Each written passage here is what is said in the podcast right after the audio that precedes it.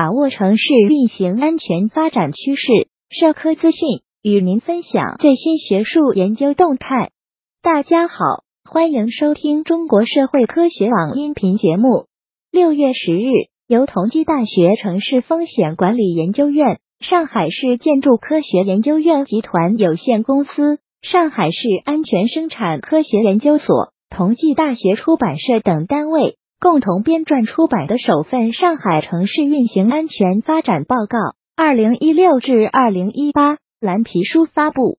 报告通过对近三年上海城市运行状况进行梳理，对城市建设、设施运行、消防火灾等六大重点领域进行了安全评分，旨在分析城市重点领域和行业在安全上面临的挑战。评价城市运行安全状况和短板，把握城市运行安全发展的趋势和规律，提出应对思路和建议。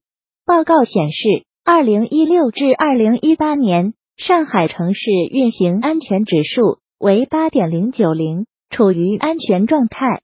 在重点领域中，危险化学品、消防和设施运行处于安全状态，特种设备。城市建设和自然灾害处于较安全状态。上海城市安全事故总体平稳可控，管理体系较为完善。报告认为，尽管上海应对自然灾害预警体系较为成熟，但隐患排查治理相对薄弱，急需完善以下方面：一是上海河道密度小、水系不畅、河道蓄调能力不足、空间分布不均的问题依然存在。二是轨道交通安全事故虽发生较少，但汛期车站渗漏水、外来异物侵陷、早晚高峰期间由于设备故障造成的列车晚点、轻客事件仍然多发。新线接入后存在与既有线网的协调发展问题。